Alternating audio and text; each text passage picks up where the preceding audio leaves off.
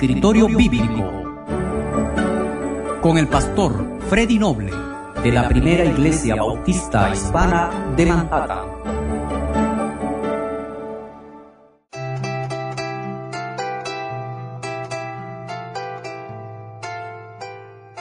El libro de Números capítulo 6, en el verso 22 al 27 dice, Jehová habló a Moisés diciendo, Habla a Aarón y a sus hijos, y diles, Así bendeciréis a los hijos de Israel, diciéndoles, Jehová te bendiga y te guarde.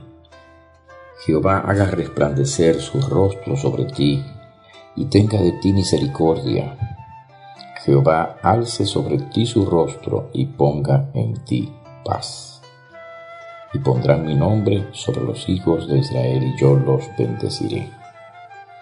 Así que esta es la expresión de bendición que los sacerdotes de Israel debían hacer sobre el pueblo en las diferentes oportunidades y ocasiones en las que el pueblo se reuniría para adorar o para celebrar alguna de las fiestas que la escritura misma eh, recomendaba, exhortaba al pueblo que observase. Y esta expresión que hemos utilizado muchas veces en nuestros servicios de adoración, en nuestros cultos, sigue siendo una hermosa expresión para recordarla, para tenerla presente, para repetirla, para pensar en su significado y para desearla a todo aquel que esté cerca de nosotros, porque esta expresión sugiere o pide que Dios bendiga y guarde al oyente, al que está recibiendo esta, esta bendición. Y Jehová te bendiga significa que Dios te haga bien y, y, siempre Dios te hará bien. Dice la Biblia que el Señor es bueno el Señor es bueno siempre. Eh, hay una eh, situación, circunstancia eh, favorable en la vida de la gente y la gente dice, bueno, Dios es bueno. La verdad es que Dios es bueno siempre. Dios es bueno siempre. en las iglesias afroamericanas la gente suele repetir ese lema, ¿no? Dios es bueno todo el tiempo, porque Dios es bueno. Así que que Dios te bendiga significa que el Señor te haga bien, eh, te guarde. La expresión dice, Jehová te bendiga y te guarde, o sea, te cuide. Y nuestra oración sea esa, que el Señor eh, te haga bien, que el Señor eh, te favorezca y que el Señor te proteja, que, su mano protectora esté contigo. La expresión dice, Jehová haga resplandecer su rostro sobre ti y otra vez en el versículo 26 dice, Jehová alce sobre ti su rostro. Y esas dos expresiones de alce sobre ti su rostro o Jehová haga resplandecer su rostro sobre ti, significa que el Señor te muestre su favor. O sea, cuando Dios eh, te mire, eh, te mire, te mire con, con bondad, te mire con bien, alce sobre ti su rostro, significa que el Señor te, dé su favor, su gracia, que su, su gracia y su favor estén contigo, que el Señor permita que esa gracia que se nos da en Jesucristo pueda rodear y cubrir nuestras vidas.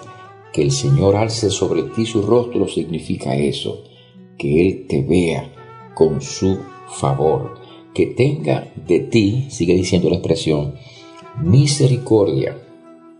Y, realmente esta es una de las oraciones más hermosas y más importantes de las Escrituras, que Dios tenga misericordia de nosotros. En el Nuevo Testamento, más de una vez, eh, las personas en situaciones de, crisis y de problemas y de dificultades serias clamaron a Dios, clamaron a Jesús y, y dijeron, Señor, ten misericordia de mí. Y sí, esa, esa debe ser nuestra oración.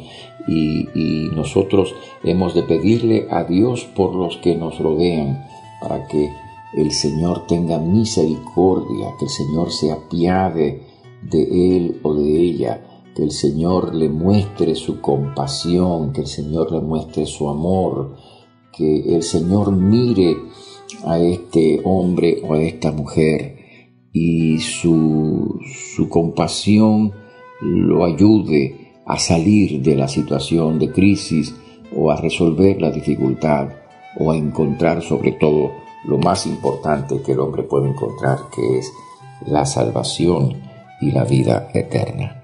Por eso el final de esta bendición dice, y Jehová alce sobre ti su rostro y ponga en ti paz. Cada uno de nosotros necesitamos paz, necesitamos serenidad, necesitamos tranquilidad de espíritu, esa paz que, viene de adentro, eh, una paz que no solamente tiene que ver con circunstancias tranquilas y favorecidas, sino una paz que viene desde adentro hacia afuera.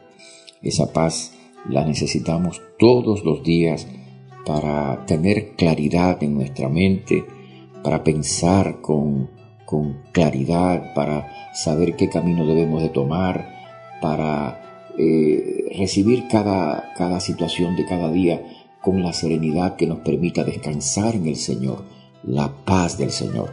Por eso esta bendición pide eso, que el Señor alce sobre ti su rostro y ponga en ti paz. Así que nosotros hemos de pedir esto para nosotros mismos, pero al mismo tiempo debemos ejercer como una especie de sacerdotes para con otras personas. Recuerda que la Biblia dice que todo verdadero creyente es un sacerdote de Dios, es un sacerdote de Jesucristo. El sacerdote es aquel que pone en contacto a los hombres con Dios. Así que nosotros podemos ejercer ese oficio, por así decirlo, del sacerdocio como creyentes en Cristo y pedirle a Dios que Él favorezca, tenga misericordia, que Él guarde y que Él ponga la paz de Él, no solamente en nosotros y en los nuestros, sino en aquellas personas que nos rodean, en aquellos a quienes conocemos y en aquellos que en esta hora pudieran estar pasando por alguna situación de crisis. Así que al, empezar eh, este día, al comenzar este día o al terminar este día, pidamos al Señor que esa bendición sea sobre nosotros y sobre aquellos a quienes conocemos, que están cerca o que están lejos. Que Dios alce su rostro, los guarde desde su paz y desde su misericordia. Que así sea en tu vida, en nuestra vida, en la vida de los que nos rodean, en la vida de los que amamos, en la vida de los que conocemos. Que Dios te bendiga con esa bendición en este día. Te ha hablado el pastor Freddy Noble, pastor de la primera iglesia bautista hispana de Manhattan. Dios te bendiga.